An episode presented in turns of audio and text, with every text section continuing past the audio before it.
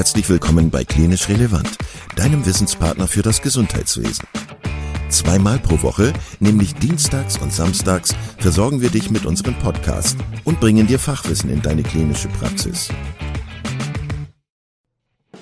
Weitere Informationen und Angebote findest du auf unserer Webseite www.klinisch-relevant.de. Viel Spaß beim Zuhören! Heute mit Dr. Marcel Langenbach, Facharzt für Radiologie, zum Thema Untersuchungsmodalitäten in der Radiologie. Lieber Marcel, herzlich willkommen im Klinisch Relevant Podcast. Herzlich willkommen äh, aus Amerika sozusagen hier in Deutschland zugeschaltet. Du bist das erste Mal bei uns im Podcast. Hast du Lust, dich kurz einmal vorzustellen und zu erzählen, wer du bist? Ja, äh, Kai, vielen Dank für die Einladung und äh, schön, dass ich hier sein darf. Ähm, mein Name ist Marcel Langenbach. Ursprünglich gebürtig komme ich aus Bonn, bin dann fürs Studium und die Facharztausbildung zumindest die ersten drei Jahre nach Frankfurt gegangen. Dann äh, hat mich von Frankfurt aus der Weg wieder ins Rheinland zurückversetzt nach Köln, wo ich da meinen äh, Facharzt gemacht habe, Anfang diesen Jahres.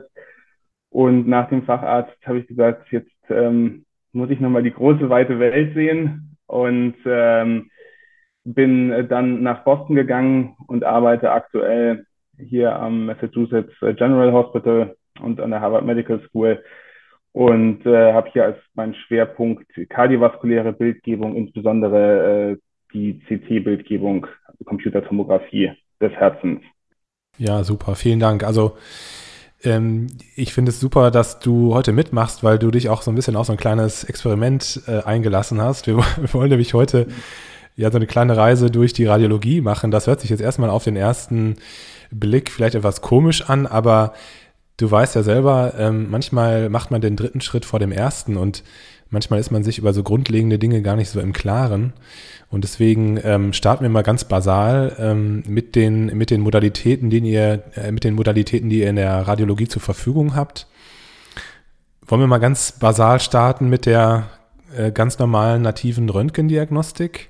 Ja, ja gerne. Also es ist ja für uns Radiologen auch immer schön, wenn wir wenn wir die die Kombination aus Klinik und unserem Fach gut hinbekommen, weil äh, es sind beide Fächer, die, glaube ich, aufeinander angewiesen sind. Sowohl die, die klinischen Fächer wie auch wir äh, bedingen uns da gegenseitig. Von daher ist auch super Möglichkeit, mal einen kurzen Überblick darüber zu geben, was wir können, was wir nicht können. Das gibt's ja auch. Ja. Und ähm, was für was sozusagen die beste Option ist und was eigentlich dahinter steckt hinter den ganzen, hinter den ganzen Themen. Total spannend. Wenn wir jetzt mal bei der, bei der nativen Röntgendiagnostik bleiben, was wäre denn aus deiner Sicht so die klassische Indikation dafür oder wofür ist diese, diese Form der Röntgenuntersuchung der radiologischen Diagnostik geeignet? Ja, also im Grunde die, die Röntgendiagnostik, die ja eigentlich sozusagen das, das älteste Verfahren der Radiologie ist. Das ist ja von äh, Wilhelm Konrad Röntgen erfunden worden.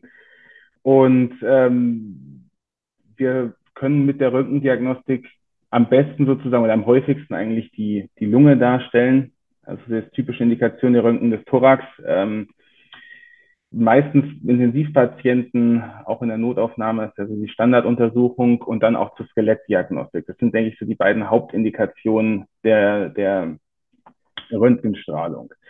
Prinzipiell muss man da äh, sagen, die Röntgenstrahlung oder die, die, das konventionelle Röntgen hat einen sehr guten Kontrast. Also man sieht Unterschiede in der Dichte sehr gut, was zum Beispiel im Knochen enorm wichtig ist, dass man sehen kann, der Knochen ist sonst auf dem Bild hell, also so wie er sein soll, und dann ist auf einmal eine feine Linie, also eine dunkle Linie da, die können wir sehr fein sehen.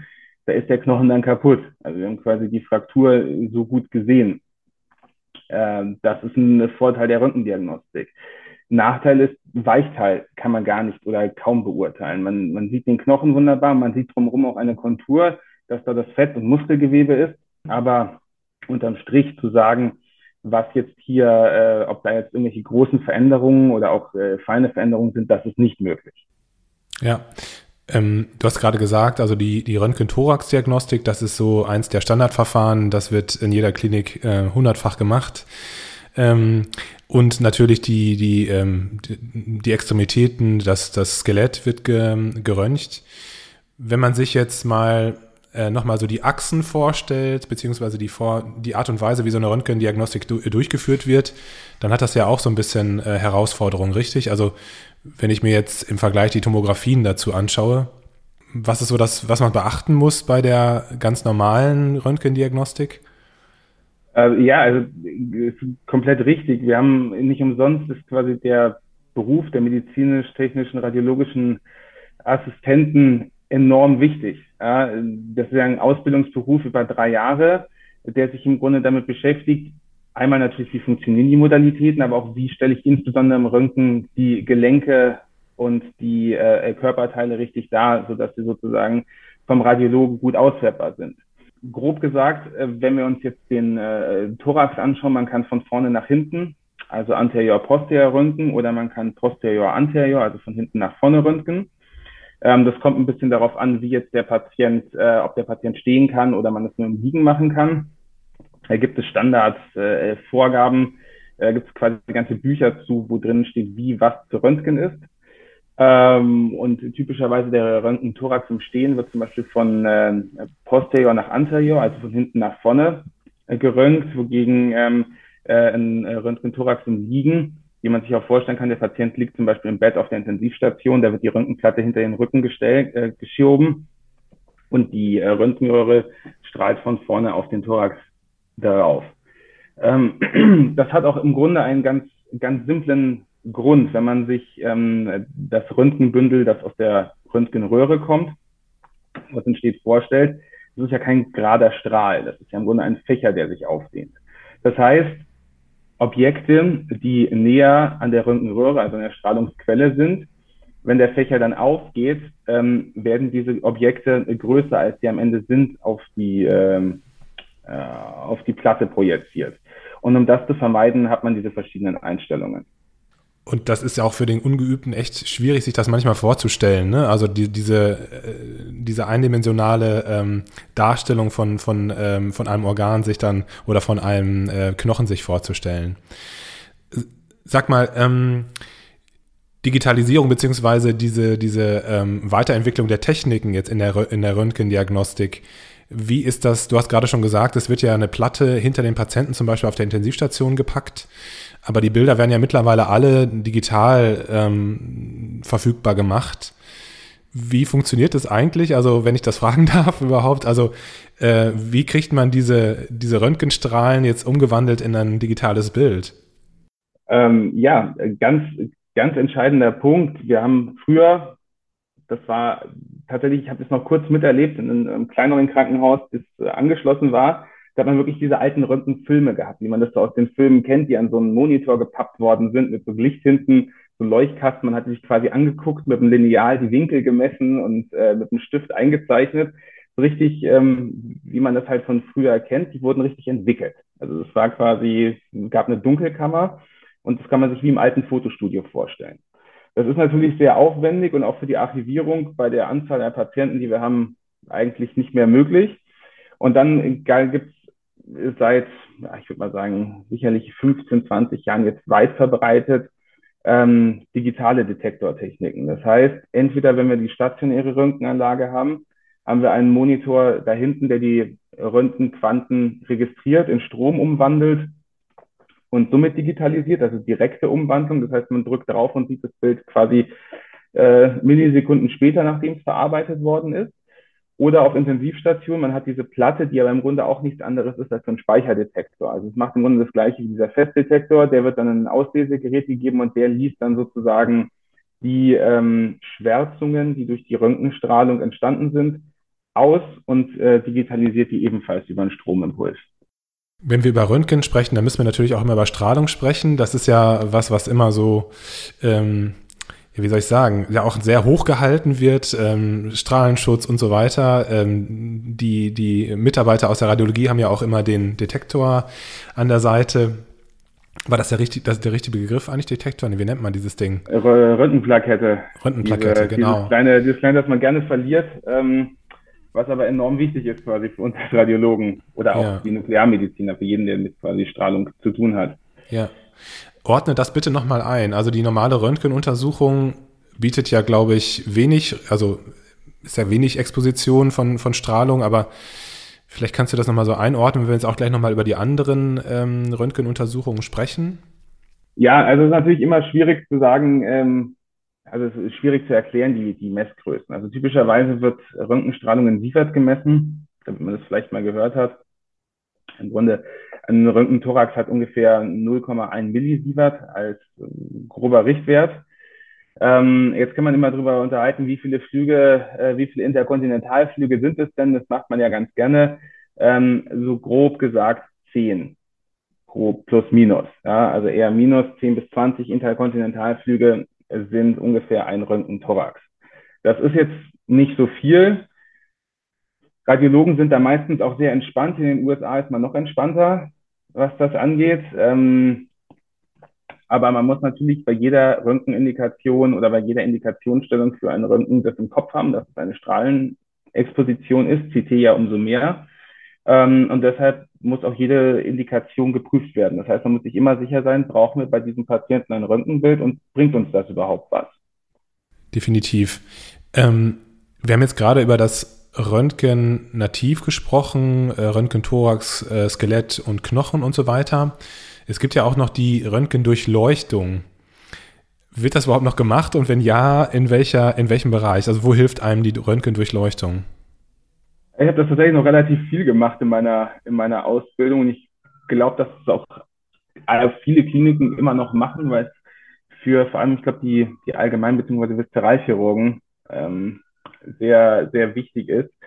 Äh, Hauptpunkt, ich Köln war jetzt ein Schwerpunkt zum Beispiel für ähm, Speiseröhrenkrebs. Das heißt, hier wurden viele Operationen an der Speiseröhre durchgeführt. Das ist eine der Hauptindikationen. Ja. Schluckbeschwerden. Man ähm, gibt dem Patienten im Grunde ein Kontrastmittel zu trinken. Also es ist im Grunde ein Mittel, das den Kontrast verändert. Das heißt, es ist entweder heller oder dunkler. Das kann Wasser sein, das kann etwas Jodhaltiges sein. Das verschiedene Möglichkeiten. Der Patient trinkt das Mittel und währenddessen schaut man mit Röntgenstrahlung, also mit einer Durchleuchtung, das heißt, man strahlt nahezu kontinuierlich an, wie das Kontrastmittel durch den Körper geht, durch die Speiseröhre, durch den Darm. Hauptsächlich dafür eignet sich das. Man kann aber auch zum Beispiel Gelenke äh, mit Kontrastmittel anspritzen, um die Gelenkkapsel zum Beispiel darzustellen. Das sind so die verschiedenen Möglichkeiten, die man da hat. Altes Verfahren, aber weiterhin bewährt, weil es eigentlich kein Verfahren gibt, was im Vergleich zwischen Strahlung und Ergebnis ähnlich, gute, ähnlich gutes Resultat liefert. Das heißt, das wäre zum Beispiel sowas wie der Breischluck, ähm, den man genau. dann kennt aus der Klinik. Ja, okay. Das, das ist dann Barium, glaube ich, dass man so ein Bariumbrei. Nee, wie war das? Ja, gibt ja, gibt verschiedene äh, Möglichkeiten. Es kommt ein bisschen darauf an, das ist vielleicht ein bisschen zu detailliert, aber es kommt darauf an, was der Patient im Grunde für ein Problem hat weil zum Beispiel ähm, äh, bariumhaltige Kontrastmittel, wenn jetzt irgendwo ein, ein, ein Loch zum Beispiel im Darm ist und es austritt, ähm, äh, zu äh, Absterben des Gewebes führen können. Da muss man dann gucken, was man, was man nehmen kann. Gibt aber auch andere Verbindungen, die dann nicht so aggressiv sind. Und äh, du hast es gesagt, ähm, bei der Nativröntgendiagnostik ist es ja so, da wird ein äh, Schuss abgegeben von, der, von den Röntgenstrahlen, äh, die, die werden aufgezeichnet. Bei der Durchleuchtung ist das was, was kontinuierlich oder nahezu kontinuierlich ähm, passiert. Also das heißt, da wird auch deutlich mehr Röntgenstrahlung ähm, benutzt. Ja und nein. Also es ist genau, wie du gesagt hast, diese gepulste Durchleuchtung nennt man das. Das heißt, früher mit den alten Geräten hat man kontinuierlich gestrahlt, natürlich sehr viel Strahlung. Mittlerweile kann man quasi einstellen, wie oft pro Sekunde ein Bild gemacht werden soll. Ähm, die Parameter der Röntgenuntersuchung, also wir reden hier von Röhrenspannung und Röhrenstrom. Das sind zwei Parameter, die beeinflussen, wie stark sozusagen die Strahlung ist. Die sind deutlich niedriger oder anders wie bei der Röntgen-Thorax-Untersuchung zum Beispiel. Und ähm, deshalb, ja, es ist mehr Strahlung, aber es ist quasi nicht jedes Mal ein Röntgen-Thorax, der da äh, durch, durchgeführt wird. Wollen wir mal weitergehen zum CT? Die Computertomographie ist ja auch eine ähm, Modalität, die ihr benutzt, die auch Röntgenstrahlen benutzt, aber wo ist der, wo ist der große Unterschied oder wo ist die Weiterentwicklung im Vergleich zum Nativröntgen? Ja, die CT ist ja im Grunde so, wie man als Radiologe immer so schön sagt, quick and dirty. Ähm, dirty, weil mit Röntgenstrahlen und Röntgenstrahlen sind jetzt erstmal negativ, wie wir gesagt haben, oder quasi schädlich, wie wir gehört haben. Deshalb die Indikation muss stehen, es muss den Patienten helfen, es muss eine, ein Resultat, eine Konsequenz haben. Das ist äh, ganz wichtig. Wenn wir uns die Computertomographie anschauen, ich denke, die, die meisten Hörerinnen und Hörer werden die werden schon mal ein CT-Gerät gesehen haben. Das ist im Grunde eine Röhre. Ähm, und was passiert in dieser Röhre? Die Röntgenröhre hat sich nicht geändert. Klar, die Röntgenröhren sind technisch weiterentwickelt, aber im Grunde, wir haben immer noch eine Röntgenröhre auf der einen Seite. Wir haben auch weiterhin einen Detektor, also quasi diese Speicherfolie, sozusagen das, wo die Bilder ausgelesen werden, auf der anderen Seite. Was sich jetzt aber geändert hat, ist, dass das ähm, ganze Konstrukt um den Patienten kreist. Also quasi nicht wie beim Rückenthorax von vorne nach hinten oder von hinten nach vorne einmal durchschießt, sondern dass es äh, um den Patienten sich bewegt. Und das kann es auf zwei Arten. Entweder einmal um den Patienten auf der Stelle rumkreisen, dann einen gewissen Stück nach vorne oder zu den Füßen fahren, dann nochmal das Ganze machen und so weiter. Oder im Grunde in einer Spirale um den Patienten fahren. Und was da dann dahinter steckt, ist, dass man die verschiedenen Gewebestrukturen, die absorbieren ja unterschiedlich stark die Strahlung. Das heißt, am Ende hat man dann durch die verschiedenen Gewebe, aus denen der Körper besteht, ein Bild, ähm, das umgewandelt im Grunde der Querschnitt äh, des, äh, des Patienten, äh, dem Querschnitt des Patienten entspricht. Und das ist im Grunde das, das Tolle an der CT-Diagnostik, dass man ein überlagerungsfreies, und das ist das, das Wichtige, ein überlagerungsfreies Bild hat, äh, das man sich dann anschauen kann. Und du hast es gerade gesagt, es ähm, gibt einen Ring oder ein, eine Röhre, in die der Patient reingeschoben wird. Es gibt, glaube ich, also wie ist das mit den Detektoren? Gibt es, gibt es einen Sender, einen Empfänger oder wie ist das auf dem Ring, ähm, der um den Patienten fährt? Äh, wie ist das genau gelagert? Den Ring, den wir nennen wir im Grunde Gantry. Gantry heißt dieser ja. Ring, dann liegt der Patient in der Mitte auf diesem, auf dem Untersuchungstisch, der natürlich durchlässig ist, der ist meistens aus Kohlefaser gemacht. Und die Detektoren, wenn man ganz zurückgeht in die Anfänge, das war ein Detektor. Das war wirklich eine Zeile, ein Einzeilendetektor. Auf der anderen Seite die Röntgenröhre, man hat quasi Zeile für Zeile abgetastet. Das ist natürlich auch wieder sehr viel Strahlung. Wir wollen ja immer Strahlung sparen. Und dann ähm, hat man ja irgendwann gesehen, okay, der Röntgenfächer geht nicht nur nach, äh, ist nicht nur ein Fächer, sondern der ist ja quasi im Grunde wie ein Kegel in alle Richtungen. Das heißt, wir können auch in der Breite mehr untersuchen. Und dann hat man im Grunde mehrere dieser Zeilen, dieser Detektorelemente aneinander gesetzt. Erst vier, dann 16, dann waren es 64. Ähm, mittlerweile gibt es Detektoren, äh, die über, über 1000 Detektorelemente aneinander setzen haben. Das heißt, wir können, der größte Detektor, den es aktuell gibt, hat äh, 32 Zentimeter in der Breite mit einer Umdrehung, die er abtasten kann. Hilft uns äh, vor allem bei Bewegung, beim Herzen zum Beispiel, ähm, hilft aber auch die Strahlung äh, einzusparen.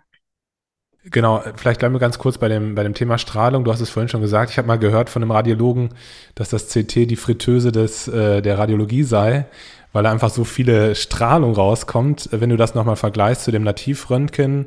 Ja, äh, klar es kommt auf das Gerät ganz stark an. Also es kommt also es kommt auf das Gerät an, es kommt auf die Untersuchung an und kommt auf den äh, oder die äh, Patientin an. Jede Untersuchung hat natürlich unterschiedliche Werte. Je neuer die Geräte sind, desto neuer ist die Röntgenröhre, desto besser ist der Detektor. Das ist im Grunde, wenn man das so verallgemeinern möchte, ist das so. Und desto niedriger ist meistens auch die Strahlung. Wenn wir jetzt eine CT-Untersuchung vom äh, Thorax machen, also im Grunde im Vergleich zum Röntgenthorax, ähm, dann ist man ungefähr bei der zehnfachen Dosis, also so ungefähr ein bis zwei Millisievert, eben waren es 0,1 Millisievert. Das sind so die, die Werte, mit denen man da arbeitet. Ähm, das kommt aber, wie gesagt, ganz stark auf die Untersuchung darauf an, ähm, wie hoch die Werte sind. Ähm, zum Beispiel beim Herzen hat man äh, vor, vor 20 Jahren, als man damit äh, angefangen hat, hat man Untersuchungen gehabt, die haben 20 Millisievert gehabt. Jetzt mittlerweile kann man Untersuchungen tatsächlich im Bereich von 0,1 bis 0,2 Millisievert fahren, also beim Röntgenthorax. Das ist natürlich, da sieht man die enorme Entwicklung und das enorme Potenzial, das sich da ergeben hat. Was sind die Stärken der CT-Diagnostik? Was würdest du sagen, was, ähm, wenn man jetzt so den ganzen, ähm, das ganze Pot, äh, Pot, äh, Potpourri sich anschaut in der Radiologie, bei welchen Fragestellungen, bei welchen Organen, bei welchen äh, ja, Fragestellungen würde man das CT sich raussuchen? Im Grunde, wie schon eben gesagt, das CT ist quick and dirty. Das heißt, es liefert viel Information in sehr kurzer Zeit. Ähm, das ist insbesondere bei der Untersuchung vom Thorax und vom Bauch wichtig. Dass, ähm, man kann Weichteil gut beurteilen, nicht sehr gut, aber gut. Man kann die Lunge sehr gut beurteilen, ähm, weil wir, es ist ja eine Röntgendiagnostik, das heißt, wir haben einen sehr hohen Kontrast. Man kann die Lungenstruktur sehr gut sehen. Man kann die Knochen sehr gut sehen, auch hier wieder mit dem, mit dem hohen Kontrast. Und dann kann man noch über intravenös, also über, über die Vene Kontrastmittel geben. Das ist jodhaltig. Und das reichert sich im Grunde in unterschiedlichen Organen unterschiedlich schnell und unterschiedlich lange an. Und das hilft uns dann auch, bestimmte Sachen zu sehen. Das können ähm, Veränderungen in Organen sein, zum Beispiel in der Leber, ähm, dass wir da irgendeine eine, auffälligen Herd sehen. Ähm, das kann aber auch zum Beispiel eine, eine Blutungsdiagnostik sein, wenn irgendwo ein Gefäß kaputt ist, dass dort quasi das Kontrastmittel bzw. das Blut halt dann mit Kontrastmittel gemischt ähm, rausläuft. Das äh, hilft, hilft uns, das sehr gut sehen zu können. Das heißt, anders als bei der Nativröntgendiagnostik können wir auch äh, Organe sehr gut darstellen. Ähm, nicht sehr gut, aber gut darstellen, hast du gerade gesagt. Ähm, und äh, was jetzt die Thorax- und Bauchorgane betrifft, haben wir da gute Möglichkeiten, zumindest schnell äh, wichtige Informationen zu bekommen. Wie ist es mit der Knochendiagnostik, ähm, also insbesondere denke ich jetzt an die, an die Wirbelsäulendiagnostik, ähm, also bei Frakturen, ähm, Bandscheibenvorfällen und so weiter. Auch hier wieder ähnlich. Es ist ja, wir, wir bleiben ja bei den Röntgenverfahren, auch wie eben schon gesagt, äh, zu den fürs konventionelle Röntgen, wir haben einen sehr hohen Kontrast und der ist überlagerungsfrei. Das hilft uns natürlich im Grunde. Ähm, wir können die Wirbelsäule sehr gut sehen vom Knochen her. Ähm, was wir nicht so gut sehen können, ist das Weichteil also sprich die Bandscheiben. Da verändert sich nichts. Natürlich, man sieht es in gewisser Art und Weise und es gibt auch Techniken, um sich das besser anzeigen zu lassen. Aber im Generellen muss man sagen, für die Knochendiagnostik ist die CT wunderbar. Für die Weichteildiagnostik, sprich Wirbelsäule, Bandscheibe, Gelenke, so lala. Da gibt es, äh, gibt es bessere Verfahren. Gut, also CT-Diagnostik ähm, kann breit angewandt werden, ja auch in, in der Notfalldiagnostik, in den meisten Kliniken gut verfügbar, äh, eigentlich auch 24 Stunden am Tag. Also das ist häufig auch, ja auch der Grund, warum man CTs macht, äh, weil man es einfach äh, hat äh, und, und zur Verfügung hat. Anders ist es so ein bisschen bei der MRT-Diagnostik. Aber da verlassen wir ja auch den Bereich der Röntgendiagnostik. Ähm, Sag uns noch mal ein bisschen was zum, zum MRT. Also ähm, weiterhin fällt es mir schwer, das zu verstehen, was da eigentlich physikalisch stattfindet. Ich, ich bin mir sicher, dass du das äh, äh bis ins Detail verstehst, aber es ist wahrscheinlich auch schwer, das so im Podcast zu erklären. Aber was passiert da in der MRT-Diagnostik? Ich glaube, da kann man eine ganze Folge drüber machen, wenn nicht sogar eine ganze Reihe über ähm, MRT-Physik und ähm, wie, wie funktioniert da was? Also ich, ich weiß als ich das für meinen äh, Facharzt damals gelernt habe, ähm, ja, äh, schwierig. Ähm, man, das, das Schlimme ist, je mehr man dazu liest und desto lernt, auf einmal kommen ganz neue Themen oder ganz neue Fragen auf und dann hat man auf einmal keinen mehr, der einem helfen kann. Ja. Ähm, wenn, wenn da jemand tiefer interessiert ist, kann ich äh, YouTube sehr empfehlen. Da gibt's ähm, äh, gibt's gute Videos, äh, vor allem von einer äh, lieben Kollegin aus Würzburg mittlerweile, die war vorher in Köln, die Bettina Bessler. Liebe Grüße an dieser Stelle. Ähm, die hat wirklich gute Videos, damit habe ich tatsächlich auch gelernt. Also das erklärt das schon ganz gut. In, kurz gesagt vom Arbeitspferd der CT, Computertomographie, das ist ja wirklich so das, wie gesagt hast, 24-7 verfügbar ist und äh, denke ich auch die größte Anzahl neben der Röntgendiagnostik, aber zumindest an Schnitzeldiagnostik die größte Anzahl macht die MRT. Die MRT Magnetresonanztomographie. Da steckt im Grunde schon ganz viel drin, was da passiert. Wir haben einen Magneten, das ist in dieser Größenröhre drin. Das ist ja auch wieder eine Röhre, die ist nur deutlich größer, meistens auch enger wie die CT. Da gehen die Leute ja meistens ungern rein, aber es passiert nichts Schlimmes. Die ist auch länger und da ist der Magnet drin. So, dann liegt der Patient auch wieder auf seinem Patiententisch in der Röhre und im Grunde muss man sich das so vorstellen. Jeder Mensch besteht ja zu Großteil aus Wasser. Und ähm, es sind im Grunde alles kleine Stabmagneten, wenn man sich die Atome anschaut. Und die sind ganz ungeordnet. Und was macht der Magnet? Der Magnet ähm, guckt sich an, dass die Atome oder quasi führt dazu, dieses Magnetfeld, dieses sehr starke Magnetfeld, führt dazu, dass die Atome alle in eine Richtung ausgerichtet, werden. Und dann kann man, und das ist der komplizierte Teil, diese quasi den Magneten verändern und dadurch kippen sozusagen die Atome aus der Richtung. Das heißt, da ändern sich Sachen im Magnetfeld. Das Magnetfeld wird inhomogen und das kann man messen und diese Werte kann man dann in ein Bild übersetzen. Das ist im Grunde, was so ganz kurz gesagt dabei passiert. ja, ähm, genau, so, so, so ähnlich hatte ich das verstanden, dass es um, um, äh, Magnetfeld geht, dass es darum geht, dass sich das Magnetfeld, die Ausrichtung von bestimmten ähm, Atomen ändert. Aber naja, egal. Wir, wir machen es heute ja basic, haben wir gesagt. Ähm, die Frage ist ja, oder wichtig ist ja, was am Ende, am Ende des Tages rauskommt. Und das sind ja wirklich tolle Bilder, die da äh, zutage kommen bei euch in der Radiologie. Und ähm, ich frage mich gerade, was würden wir Neurologen machen ohne, ohne ähm, MRTs? Ähm, vielleicht, um es nochmal kurz zu halten, wenn du jetzt nochmal die zwei Modalitäten CT und MRT nebeneinander legst, weil das sind ja beides tomografische Verfahren, das heißt, wir, wir schneiden ja unsere Patienten in Scheiben, also virtuell natürlich nur oder digital nur. Ähm, wo sind die Vor- und Nachteile, wo sind die Stärken und die, die Schwächen?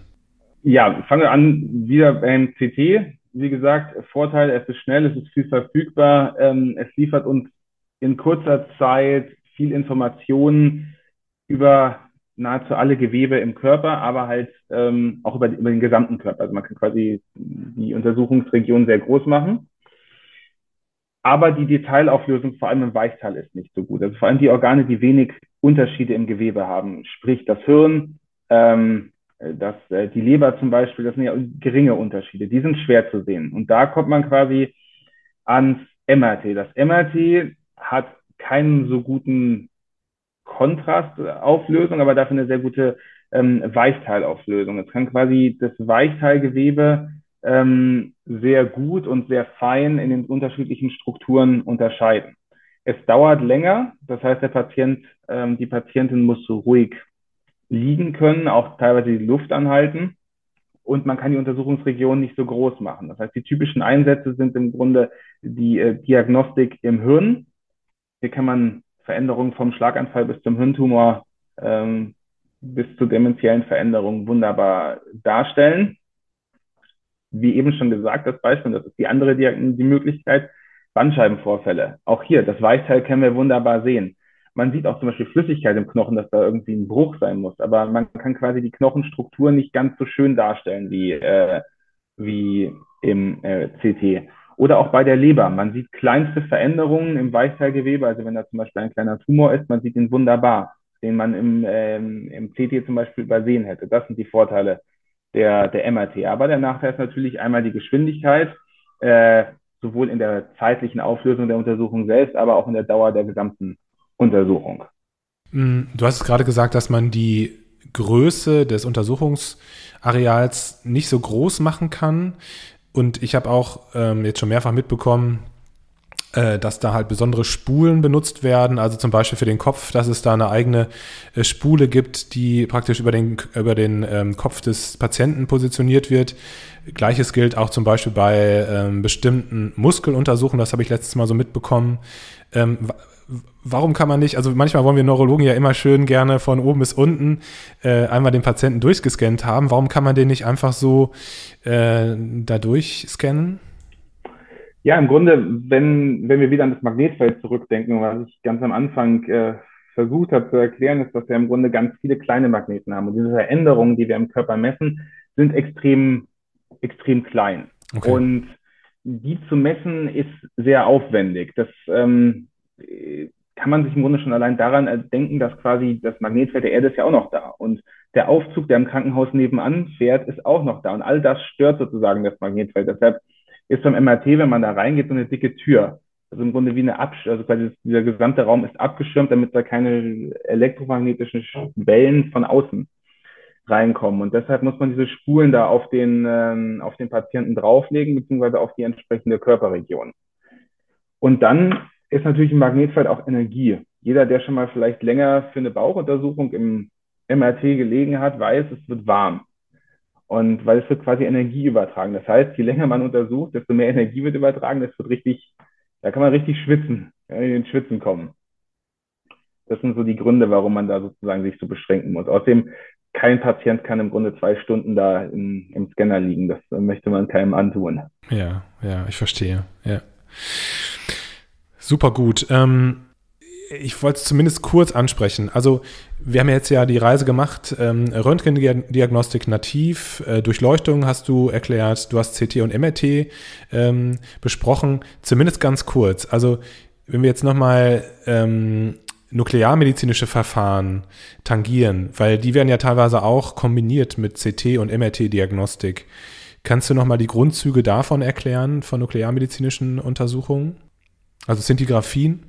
Ja, gibt es im Grunde ja auch eine ähm, ganze, ganze Bandbreite. Im Grunde geht es ja darum, bei den nuklearmedizinischen Verfahren, dass man bestimmte Stoffe hat, die an Orten des Körpers sich anreichern, wo ein höherer Stoffwechsel stattfindet. Das kann zum Beispiel in Tumoren sein, als Beispiel.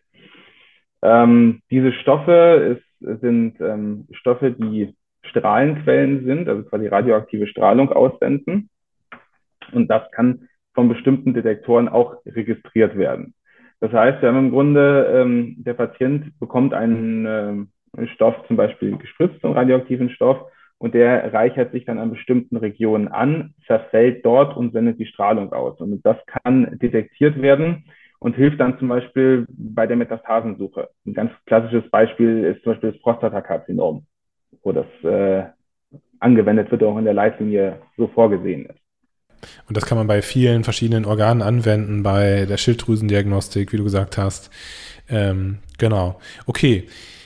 Jetzt zum Schluss vielleicht noch eine Modalität, ähm, die ja sehr unterschiedlich verwandt wird, verwendet wird, Entschuldigung, verwendet wird, je nachdem, auf welchem, äh, welchem Ort der, der Welt man lebt, äh, beziehungsweise in welchem Krankenhaus man sich aufhält, weil, also ich spreche jetzt über die Sonographie, das ist ja eine Modalität, die in Deutschland überwiegend von ärztlicher Seite noch gemacht wird manchmal von den äh, kardiologischen, neurologischen oder was auch immer äh, Kollegen, manchmal aber auch in der Radiologie. Ne?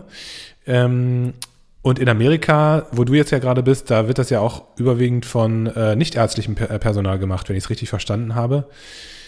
Ordne uns bitte nochmal die Sonographie ein, aus deiner Sicht, so aus deiner Erfahrung in der Radiologie. Wo sind so die Stärken dieser Untersuchung und ähm, ja, wo kommen die, wo kommt diese Untersuchung überwiegend zum Tragen? Die Sonographie ist eigentlich ein ganz elegantes Verfahren. Auf der, also muss man auf der einen Seite ganz sagen, ich mache es eigentlich ganz gerne. Ähm, die Sonographie ist, die meisten Menschen kennen, kennen ja auch, wie ein Ultraschallkopf aussieht. Ähm, ein Verfahren, wie schon gesagt, mit Ultraschallwellen. Das heißt, diese Wellen werden in den Patienten ähm, mit diesem Ultraschallkopf äh, geschickt und reflektiert an verschiedenen Organgrenzen. Kommen wieder zurück und je nachdem, wie lange und wie stark die zurückkommen, ähm, wird das in ein Bild übersetzt. Und das ist dann, was man auf diesem Monitor sieht. Und jemand, der keinen Ultraschall macht, denkt sich jedes Mal, um Gottes Willen, wie kann man da überhaupt was, was erkennen? Das ist so die typische Reaktion äh, äh von den Patientinnen, ähm, wenn, wenn man den Ultraschall macht, wie, wie erkennen dort etwas. Ja? Ähm, ist aber sehr elegant, man kann sehr viel damit untersuchen. Auch wieder sehr guter Weichteilkontrast. Ähm, bei Kindern kann man auch wunderbar den, den äh, Knochen zum Beispiel sich anschauen. Kopfuntersuchungen bei Kindern, auch ganz tolle Sache, also bei, bei Neugeborenen. Ähm, Gelenke, es gibt, äh, gibt Kollegen äh, oder Kolleginnen in Deutschland, die Gelenke damit fast besser sich anschauen können wie mit dem MRT. Also da gibt es ganz viele, ähm, äh, ganz breite Untersuchungen. Es geht meistens relativ zügig, zumindest zum Beispiel was, was den Bauch angeht, freie Flüssigkeit. Aber es ist natürlich auch sehr untersucherabhängig. Es ist nicht so standardisiert wie ein CT oder ein MRT, wo man einfach den Patienten reinlegt und ähm, er wird gemacht oder quasi man macht die Bilder, sondern ähm, man muss sich damit schon beschäftigen und schauen und nicht jeder Patient ist gleich. Der eine ist äh, dünner, der andere dicker, der andere hat mehr Luft im Bauch. Das ist alles so Faktoren, die, die dazu beitragen, ob es gut wird oder nicht gut wird. Aber insgesamt sehr elegantes Verfahren, sehr gut für den Weichteilkontrast, auch sehr breit verfügbar, auch auf Nacht. Ähm, und äh, sehr gut auch mit den klinischen Kollegen immer zusammen zu machen, weil die wissen, was der Patient klinisch haben könnte oder was nicht. Da kann man das ganz gut dann zusammenbringen, oft. Also ich liebe auch Ultraschalldiagnostik. Ähm, ich kann mit dem Gerät zu meinem Patienten hinfahren. Äh, ich kann das immer wieder wiederholen. Ich, ähm, ne, also das, du, du, siehst ja in Echtzeit, was da gerade passiert. Ähm, also ganz, ganz äh, tolles Verfahren. Ja, und man muss natürlich sagen, das sind keine Röntgenstrahlen die auf den äh, Patienten ein, ein ja. äh, aufprallen. Also das ist ein, ist ein schones, schones Verfahren. Und ähm, ja, das mit dem Untersucher abhängig, das, da stimme ich dir vollkommen zu. Das hat natürlich sehr viel, das braucht sehr viel, ähm, das braucht natürlich sehr viel Erfahrung. Ne? Also bis du das richtig drauf hast, ähm, das braucht Zeit. Ähm, aber ja, ich, äh, ich stimme dir zu, das ist ein super, super Verfahren. Genau, man kann, man kann auch ganz viel untersuchen. Also man kann wirklich vom Bauch ähm, über die Gefäße bis, wie gesagt, bei Kindern das Hirn sich anschauen. Also das ist wirklich, wirklich toll. Äh, letztes Feld, das sich ja in der Neurologie so ein bisschen eröffnet hat, ist ja die, die Nerven- und äh, Muskelsonographie. Ähm, und das ist auch nochmal richtig spannend. Also wenn du dir den äh, traumatisierten Nerven angucken kannst, also der möglicherweise ähm, bei einer Operation in Mitleidenschaft gezogen worden ist ähm, oder nach einer, nach einer Schnittverletzung oder so, das, äh, das, ist schon, das ist schon cool, weil das einfach ja, ich meine, sonst hattest du ja immer nur die Neurografie zur Verfügung und die klinische Diagnostik. Und da kannst du deinem Patienten auch noch sagen, ob der Nerv wirklich intakt ist, weil das ist ja auch von unmittelbarer Konsequenz. Lieber Marcel, wir machen hier einen Punkt. Ähm, danke. Also das ist ja, hat ja hohe äh, geistige Flexibilität von dir ähm, jetzt hier erfordert, dass du da durch diese ganzen Modalitäten geschlittert bist. Das war natürlich nur ein Überblick und das war natürlich ähm, äh, nur ein Einstieg. Aber ja, ich würde mich sehr freuen, wenn wir uns häufiger unterhalten könnten äh, über radiologische Themen. Die Neurologie und die Radiologie sind ja klassischerweise sehr eng befreundet. Ähm, und äh, ja, also das, du hast es super gemacht, super erklärt. Vielen Dank. Ja, danke auch. Äh, habe mich sehr gefreut, hier sein zu dürfen und äh, ich freue mich auch auf äh, zukünftige Themen. Yes, alles klar. Ich wünsche dir noch einen schönen Tag.